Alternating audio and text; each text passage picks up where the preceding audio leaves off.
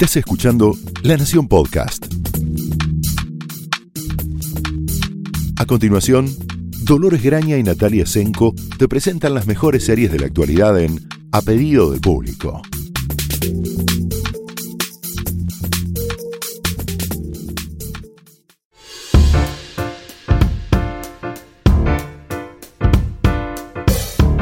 Hola, bienvenidos a un nuevo episodio de A Pedido del Público en Cuarentena. Soy Dolores Graña. Hola, yo soy Natalia Senko.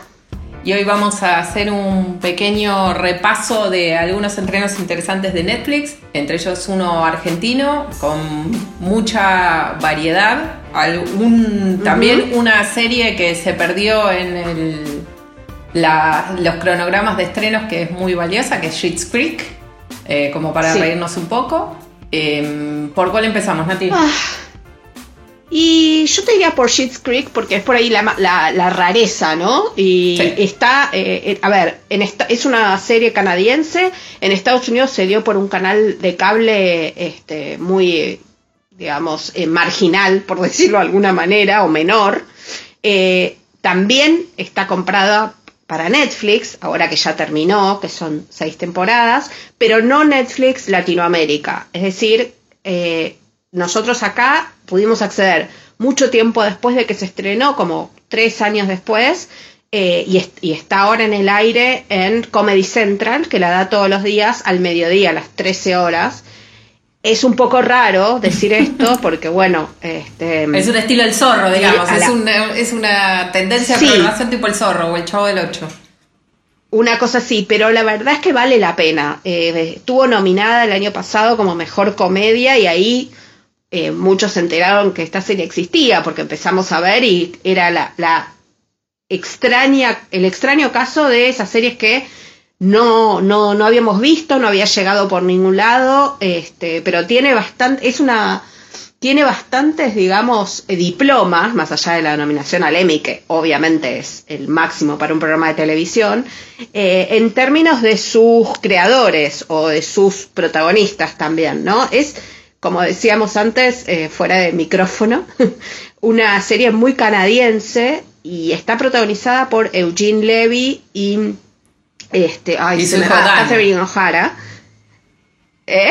Eugene y su hijo Dan, que son hacen padre Exacto, e hijo. Eugene, exactamente, y además, bueno, Catherine O'Hara, que Eugene y Catherine son como dos leyendas de la comedia canadiense a la altura de Martin Short, son de, del equipo, digamos, de trabajo de eh, Christopher Guest. Seguramente habrán, los habrán visto en películas o, la gente por ahí un poco más joven eh, a, Eugene en, las películas de American Pie, que en su momento fueron muy, muy populares, tipo Porky's, para la generación anterior. Exacto. Eh, bueno, Catherine O'Hara tiene mil películas, pero una muy, muy recordada es donde ella hace de la madre del personaje de Winona Ryder en Beetlejuice.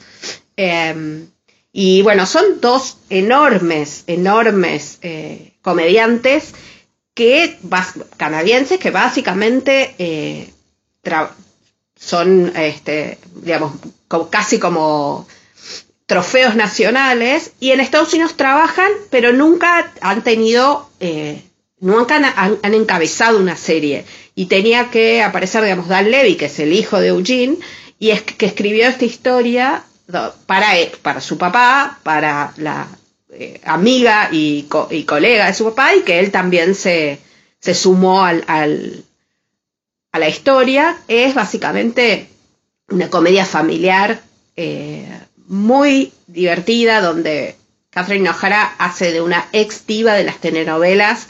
Eh, que dejó su carrera para casarse con un potentado que, es Johnny Rose, el papel de Eugene Levy, que de un día para otro eh, son estafados al estilo Maddox, digamos, o Madoff, y un poco por descuido, un poco por estafa, y pierden toda su enorme fortuna, y lo único que les queda, eh, como que no puede, digamos, llevarse eh, el gobierno, es un pueblo que compró este Johnny Rose en, los, en la década del 90 a modo de chiste, porque se llama Sheets Creek, algo así como... Sí, es como, digamos, para usar una traducción eh, apta para todo público, sería en Pampa y la Vía.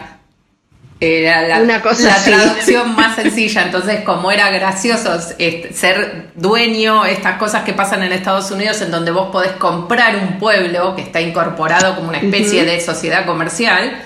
eh, bueno, para hacerle un Exacto. chiste al hijo, lo compró. El hijo pensó que había quedado en el chiste, él lo compró. Y como no tiene Exacto. absolutamente ningún valor monetario, ni el gobierno se lo quiere llevar para cobrarse esta deuda millonaria con, con- con el fisco. Eh, Exacto. Entonces ahí van eh, los Rose, que son Moira, la- el personaje de O'Hara, Johnny, eh, Dan, que es eh, David, el, el hijo, y la hija Alexis, que es una especie de mezcla entre una a ver, Kardashian con, algo y más. Paris Hilton. Sí. ¿Te acordás de Paris Sí, Hilton? te acordás de Paris Hilton, Dios. Nicole Eh, pero con, todos con, con, con buenas intenciones, digamos. Bueno, eso Son también es muy, ingenuos, canadiense. ¿no? Eh, la diferencia entre una, en un- una comedia como esta, que podría ser, en otro momento hubiera podido ser una versión de Married with Children o algo así, es que la televisión Sí. canadiense tiene como un énfasis muy genuino y muy sincero en como la decencia. Entonces, por más que son cuatro personajes ridículos y caen en este pueblo Sí. trasplantado y los miran como si fueran, no sé, eh, animales exóticos o orquídeas en un invernadero, son genuinamente Sí. buenas personas que eventualmente van a entender esta idea que tiene el pueblo de que no tiene valor monetario, pero les va a ayudar a descubrir el valor de las relaciones interpersonales, el bien común. A este financista Sí, el- el- lo va a obligar a pensar en el bienestar de todo el pueblo. Es Exacto. una y serie también muy cálida. es lo íntimo, digamos, porque se trata como de un grupo de gente que eh, por la cantidad de dinero y el estilo de vida que tenían, eh, no, no funcionaban como familia y obligados a compartir un par de habitaciones en un motel de mala muerte y estar todo el día juntos porque no tienen ni profesión ni nada que hacer, en principio por lo menos, eh, terminan descubriéndose como los tipos de padres que son, los tipos de hijos, hermanos, el matrimonio. eh, el personaje de O'Hara específicamente es un, una- para mí una maravilla porque, bueno, primero hace un acento que nadie sabe de dónde es, no es ni norteamericano, ni canadiense, ni, ni, ni británico, es una mezcla rarísima. Es, eh, está vestida todo el tiempo como una especie de, no sé. de Gloria eh, Swanson. Para mí el registro, el registro estético, el estilismo es Gloria Swanson en alguna película anterior Sí, a En pero- el caso de una vida. Un poco, y co- pero el, estilo es como un neopunk. eh, Sí, sí. Es, mu- es, es muy bueno. Lleno mucha de pelucas, cadena, mucho. claro, mucha peluca. Sí, y, y es la reina de las pelucas y a medida que va avanzando la historia, ya dije, tiene seis temporadas, acaba de terminar eh, su, su marcha en, en la televisión norteamericana. eh, a medida que van, van avanzando las temporadas, en este momento están pasando la 3 en Comedy Central, eh, las pelucas empiezan a transformarse en como los indicios del ánimo en el que está Moira ese día o esa escena. Claro. Eh, a mí me parece que, nada, son esas pequeñas cosas que eh, lamentablemente no llegan eh, en simultáneo. Nosotros todos pensamos que la tele ahora o la ficción televisiva es toda en simultáneo. No es así. Bueno, sea un- cuestión de descubrirlos. A mí me parece que esta es un- una, una serie de esas que se mira muy fácilmente. Tiene pequeños detalles que uno va descubriendo a medida que van avanzando los episodios. Se puede, a pesar de que tiene una historia, digamos, serializada, se puede agarrar episodios sueltos y uno básicamente entiende, porque lo gracioso, lo, tierno del caso también son los personajes que además de los Rose, está, bueno, el, alcalde del pueblo, este, que es un- una joyita, digamos. Claro, que tiene un cargo medio hereditario aparte también. Sí, porque exactamente, es como sus, sus abuelos o eh, bisabuelos son los fundadores del pueblo y bueno, y es una especie de aparato increíble. Y bueno, y todo, eh, básicamente lo que es esta serie es como esas de retrato de pueblo, ¿no? Eh, de cada uno de los personajes, eh, desde el mecánico que, que no sabe cómo atender a los clientes hasta la eh, dueña de, y moza del café, único café del pueblo, que tiene un- cada, cada vez que sirve un café cuenta una historia trágica de su familia. Bueno, es, Sí, es está, realmente- bueno, la, la, la conserje del motel que se termina siendo la mejor amiga de, de David y son muy compinches porque es como la outsider del pueblo que tiene una sensibilidad así muy sarcástica y muy dark y Muy. no tenía absolutamente nadie con quien hablar y de pronto lo ve a él y dice encontré mi alma gemela y esa relación Exacto. entre ellos, entre la amistad y otra cosa también le da bastante... eh, Sí, tiene también eh, eh, sin necesidad de subrayados y creo que con esto podemos pasar a, a- la contracara. Eh, también trata muy, muy libremente y muy relajadamente, como debe ser, digamos, eh, el tema de la fluidez de la orientación sexual, que alguien puede este, enamorarse de, de una persona u otra más allá del género. eh, sin, no, digamos, no hay, no, obviamente no hay juicios de valor, pero tampoco hay eh, una exageración en el mira qué liberales que somos. Simplemente, como sucede en general en la vida, es, son estados de la situación, más que comentarios sobre la situación.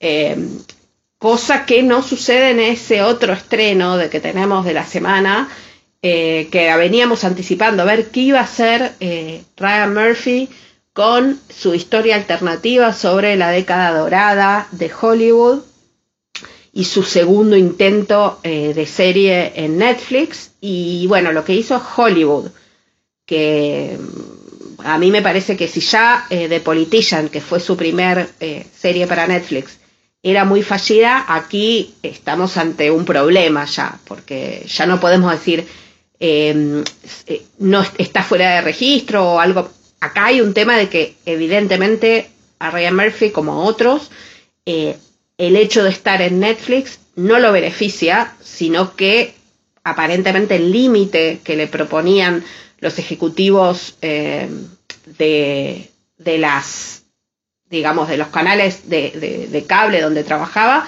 o de aire lo beneficiaban.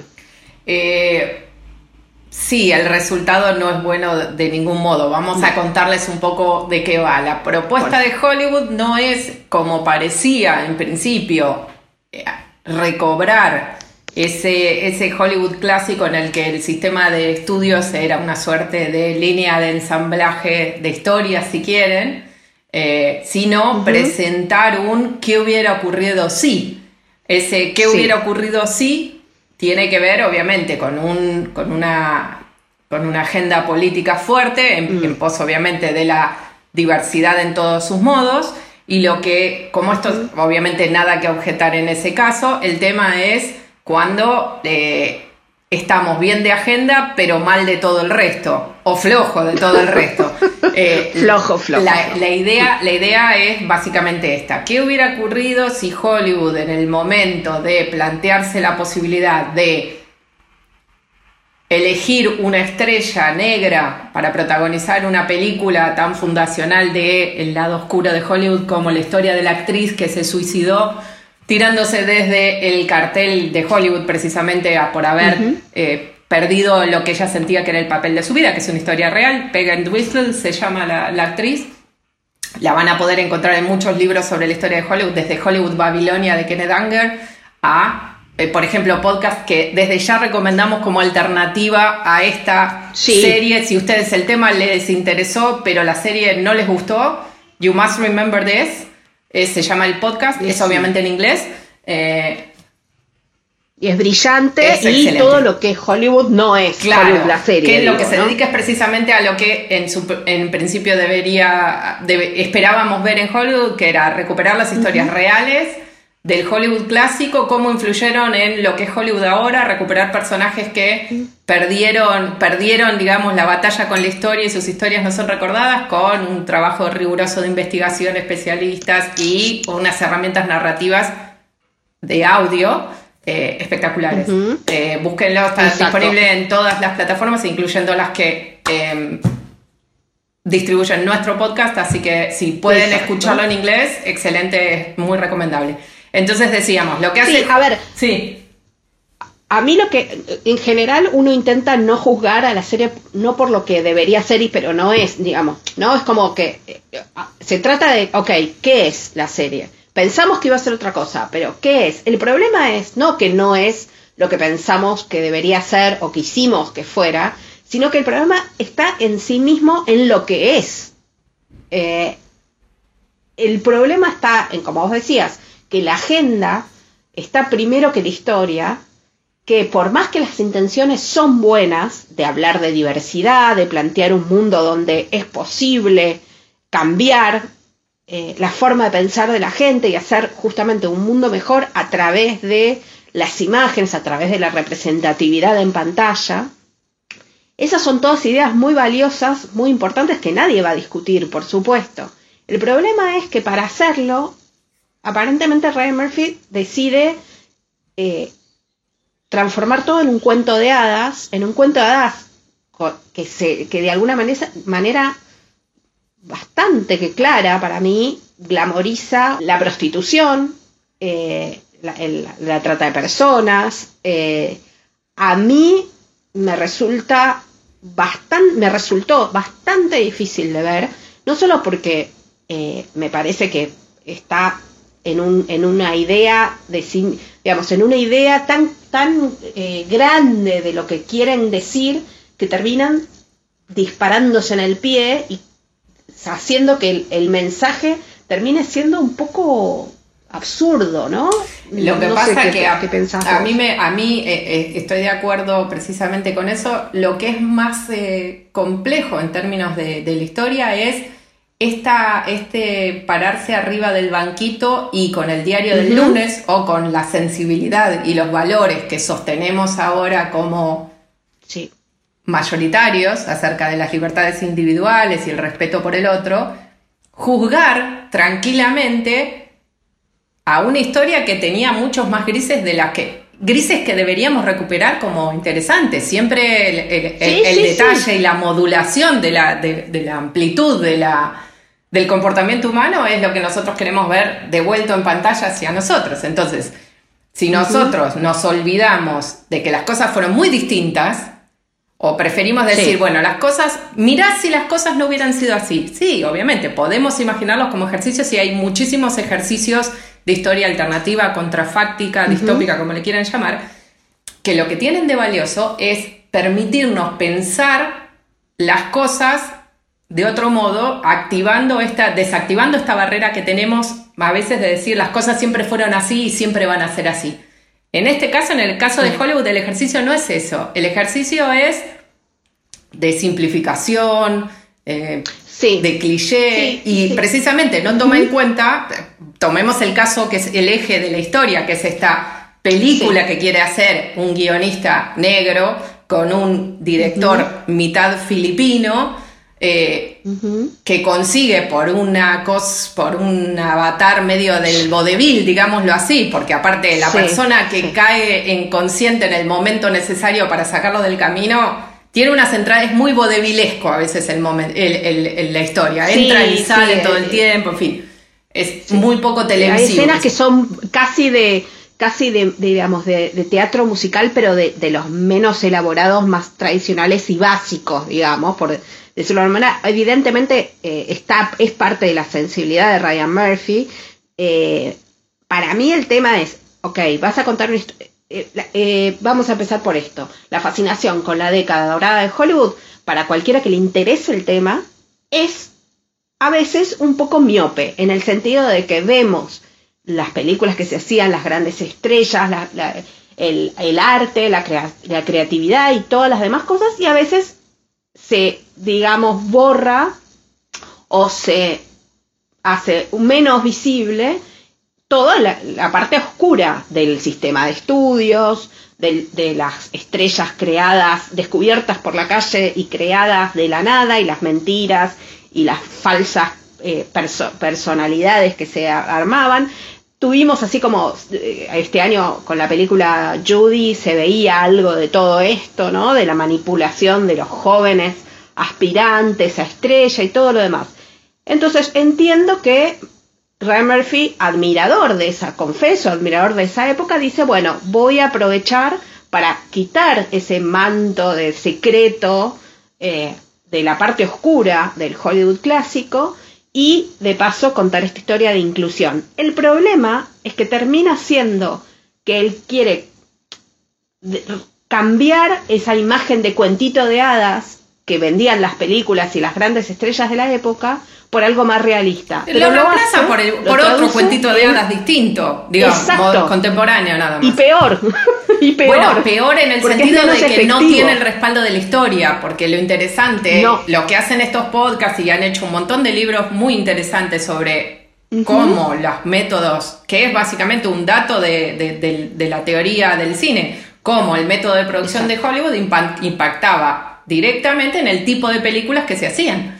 Eh, esto es cierto, por supuesto. Lo interesante es que a pesar de todas estas condiciones restrictivas, el manejo de personas como si fueran eh, mercancías, el ocultamiento de cualquier característica o de la vida personal de los actores que pudiera incidir negativamente en la performance comercial de sus películas, se hicieron grandes obras maestras. Entonces, nosotros, la obra viene con su contexto. Si nosotros tomamos la obra, como en el caso de, Hollywood, tomamos la obra, que en este caso sería el Hollywood dorado, le quitamos el contexto y lo reemplazamos por un contexto que no nos haga ruido, en el que Hollywood es el bueno, pongámoslo así, no, digamos no el villano, digamos el antagonista del arte, que era más o menos lo que, lo que veníamos contando hasta ahora, donde los presidentes de los estudios son héroes de la, de la primera enmienda, digamos, de la libertad de prensa, quedamos en, una, eh, quedamos en un relato muy complaciente como es este, en el que no, sí todos dan lo mejor por el sueño, por el sueño de salir en las películas. La verdad que lo hace muy poco interesante, ese es el tema. No tiene, no, no se parece a la vida, ni siquiera se parece a una buena historia, digamos, de Hollywood. No, no, no, no. Incluso las resoluciones, no vamos a spoilear, pero bueno, las resoluciones, a mí, no, no quiero faltar respeto a nadie que le haya gustado, pero a mí me, me sonaban a eh, la, por ejemplo, la primera película del regreso de los Muppets, la de, los años 2000, digamos, cuando los Muppets para recuperar su teatro tienen que armar un show especial y, al final el triunfo es que lograron después de muchos eh, traspiés eh, y, digamos obstáculos logran contar esa historia y el mundo es más bello y mejor porque los Muppets recuperan, recuperan su teatro. Bueno, básicamente es algo así lo que cuenta la historia de Hollywood, que este grupo de inadaptados en el sentido de que, están fuera del sistema, los marginalizados del sistema, con la ayuda de los poderosos, porque por otro lado los poderosos tienen que ayudarlo y tienen ese lugar, los poderosos de bien pensantes, de, inclinación, digamos, más progresista y liberal, eh, los ayudan para poder hacer esta película que mencionaba Dolores antes y entonces el mundo a partir de eso va a ser un mundo mejor y va a cambiar y vamos a ser todos más felices y más inclusivos y más diversos. Es básicamente una idea muy infantil y muy poco genuina. Ese es el problema, que todo es muy poco genuino. Eh, y que a mí, sinceramente, eh, hay algo también de Mm, los que recuerdan Bastardo sin Gloria, ¿no? El, final de historia contrafáctica, donde ganan los buenos y mueren los malos, no digo ningún spoiler por si alguien no la vio y, es fundamental para la película. Hay algo de tremenda tristeza y tremenda eh, melancolía en el peor sentido el hecho de que eso es una mentira y el mundo no es así. Bueno, tuvimos mucho más recientemente con la película posterior de Tarantino de con Había una vez en Hollywood que básicamente vuelve sobre lo mismo, podríamos plantearlo casi como un espejo con sensibilidades casi diametralmente opuestas entre Tarantino y Ryan Murphy con algunas cosas en común. Hollywood siempre ha sido el sujeto más querido de Hollywood. Eso no está en discusión y las historias de Hollywood van a seguir existiendo mientras Hollywood se siga pensando a sí mismo y explique sus lados oscuros, sus momentos más terribles, sus claudicaciones colectivas y sus grandes triunfos en pantalla, en público, como se hace todo en Hollywood, ¿no? Eh, el, tema es que el ombliguismo en este caso es muy poco interesante y eh, es muy poco interesante el resultado, muy poco rico en modulación, no va a decir nada en el futuro sobre el momento en el que nos encontramos eh, la serie. Eh, los actores son muy buenos, hay grandes actores con papeles, otra vez, con tres, cuatro pinceladas gruesas y después un poco de modulación por el talento de sus intérpretes. La verdad que deja sabor a muy poco, eh, y sobre todo porque abre una pequeña ventana a un universo tan interesante, tan rico, que dice tanto acerca de el papel de los Estados Unidos dentro de la cultura popular global, la construcción de sí mismos y la construcción de, sus propias dificultades, que uno se queda como diciendo, podría haber sido tanto. Y Ryan Murphy no, no, no es que no puede eh, tratar temas, eh, ya lo hemos hablado en otros, en otros episodios, temas eh, de peso centrales con mucho eje político, dramático, sociológico. En este caso, bueno, me parece que em, las, luces del varieté medio que lo encandilaron de un modo, de un modo era un poco lo que pasaba con, mejores resultados en ese caso con Feud, ¿no? Mm. La, la historia de John Crawford y Betty Davis o Beth Davis. Pero claramente eh, esa tenía como un registro de clave menor y esta es sí, puro mayor. Sí, pero también terminaba eh, proyectando la sensibilidad del siglo XXI eh, y la, la, posibilidad de reflexionar sobre sí mismo que tenían los personajes en la década del 40-50, poniéndolo en personajes como si vivieran hoy digamos, con una, cuestión de sororidad, bueno, una serie de cosas que no terminaban de cuajar, pero estaban mucho mejor. Y además tenía una cosa, la verdad, mucho más eh, interesante y mucho más, eh, como digo, hasta curio de curiosidad, de ver a estas grandes leyendas del cine interpretadas por dos grandes actrices como Jessica Lange y Susan Sarandon. En el caso de eh, Hollywood, quienes hacen de los eh, digamos, personajes reales, como Rod Hudson, como Vivian Lee. Como Anna May Wong, que fue la primera estrella asiática de, Hollywood. No están a la altura, no están a la altura de la leyenda, ni, ni por las tapas. Eh, y eso de mostrar personas, digamos, historias, una historia apócrifa de personas reales, es, es, una apuesta muy, muy alta, muy fuerte y puede, tiene muchas posibilidades de no salir bien y es lo que sucede.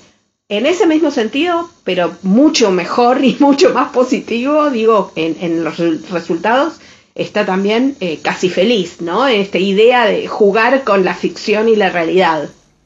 Eh, sí, es otro estreno de Netflix, que de hecho eh, estuvieron disponibles el mismo día la semana pasada la, serie que cuenta una, otra vez, versión alternativa, digámoslo así, eh, del, personaje público de Sebastián Weinreich, que es también en este caso un conductor radial eh, con varias preguntas acerca de, del rumbo de su vida, una separación eh, de su mujer que interpreta muy bien, por cierto, eh, Natalie Pérez, con la que tiene muchas dudas de mantenerla.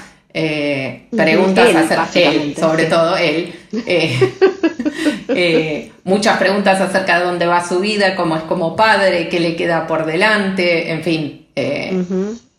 Sí, su, su, cara pública, su cara privada, su, digamos, su soledad, sus neurosis, está todo puesto ahí. Obviamente que se trata de Sebastián, nunca se dice el, apellido del personaje.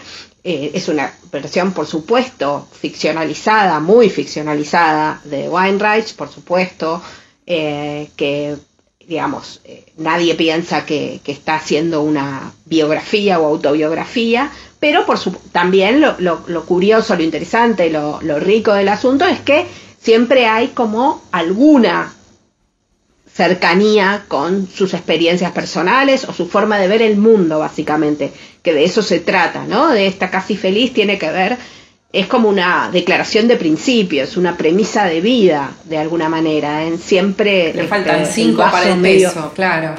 Sí, el vaso medio vacío, bueno, como quieran llamarlo, todas esas figuras del lenguaje y metáforas para decir que uno digamos, este personaje es un neurótico desatado que tiene buenas intenciones eh, y, cierta habilidad eh, en profesión, no cierta, mucha habilidad profesional, pero que en su vida personal eh, sus destrezas sociales son, digamos, no tan buenas. a mí me parece que está, bueno, está creado y escrito por Weinreich y por Hernán Nerchuni es un buen, es un muy buen intento de algo que se hace mucho, digamos, esta, esta idea del personaje basado en, un, en una, persona real, un personaje conocido que nos presentan de otra manera eh, y juega con esta cosa del morbo y la curiosidad, ¿será de verdad? ¿La mamá será realmente así? ¿Cuáles serán los hijos? ¿Habrá hecho esto él con la con la ex compañera del colegio a la que maltrataba porque era gorda aunque la quería, que personaje que por cierto eh, interpreta en uno de los episodios Julieta Díaz, que vuelve a demostrar eh, su enorme habilidad para la comedia, pero también para, no sé si el drama, bueno, sí, también el drama, que acá juega ese personaje este, en poco menos de media hora eh, todos los tonos posibles sí, claro. y lo hace Sí, la comedia está estructurada con una X cantidad de personajes estables, muy pocos. Está él, está su productor radial Sombrilla. Eh, los hijos a veces aparecen. Bueno, la ex mujer ya la mencionamos que es Natalie Pérez. Y después en cada capítulo, según cuál sea, cuál sea el, el problema o el impedimento que esa semana tiene que resolver el personaje de Sebastián, van apareciendo un montón de actores invitados, en general en un nivel altísimo y con personajes construidos muy a favor de sus talentos. Los padres de, por ejemplo, de Sebastián son Adriana Eisenberg y Hugo Arana. Eh, realmente todos los, ya mencionamos el papel de Julieta Díaz, que es muy bueno y tiene, la verdad, vuelve a demostrar su, su naturalidad. Antes de, antes de empezar decíamos que siempre pone, Julieta Díaz parece poner el guion por delante de todo el resto y esto se nota y la verdad que es, es muy bueno lo que hace en apenas un par de minutos de intervención. Pero todos los actores están, están muy bien en sus, en sus roles, con papeles no necesariamente enormes, pero sí muy recordables.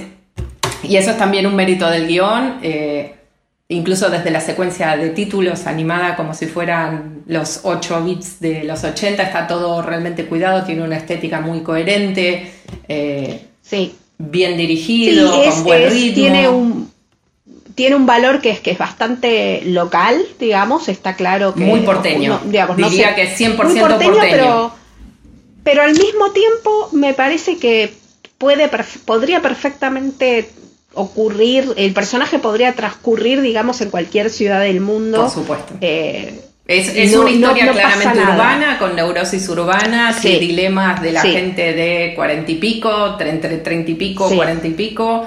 Eh, es claramente saca provecho de la capacidad de Netflix de llegar a público que está en la misma situación en cualquier ciudad grande del mundo. Es básicamente eh, transportable, como nosotros consumimos historias como de, comediantes norteamericanos sin ninguna dificultad de acceso al registro. Eh, totalmente. Podríamos pensar, digamos, que el fanatismo por Atlanta podría ser el fanatismo por los Yankees. Algún equipo, y esto eh, no es una crítica contra Atlanta, por favor, desconozco, ¿eh? desconozco todo acerca del fútbol, no haría juicio de valor, pero cualquier equipo con serias dificultades para estar a la altura en los resultados de la pasión de sus fanáticos, digámoslo así, para ser cuidadosos, porque sé que el tema del fútbol hay que mirarlo de lejos, con por las dudas. Con una historia de frustraciones en todo caso, mucho amor por la camiseta y muchas de frustraciones deportivas también. Pero bueno, básicamente sí, eh, eh, digamos, eh, obviamente en este en esta etapa que estamos viviendo todos de cuarentena, aislamiento social y demás, hay muchísimo tiempo para algunos, muchas cosas para ver, no todas siempre aciertan, pero por suerte, mm, digamos que hay la oferta es tan grande que podemos decir con, tranquilidad que dos de tres no está mal. No, ¿verdad? no, y sobre todo dos que van a permitirles eh, ver el mundo con una cierta... No, no son, ninguna de las dos son series de carcajada, sino que tienen un punto de vista leve y cariñoso para con sus personajes, que básicamente en este momento quizás lo más importante, cierta piedad eh, y cierto cariño para mostrar eh, los defectos y, o, los lugares en donde los mismos personajes saben que quedan, se quedan cortos con sus propias expectativas acerca de su vida y sin embargo, bueno. Sí, más amables con nosotros mismos. Claro, perdonarnos un poco. Exacto, no todos los días se puede hacer masa madre, poner. bueno, con este mensaje altruista los dejamos hasta la semana que viene. Que sigan bien, cuídense, quédense adentro. Eso, gracias. Chao.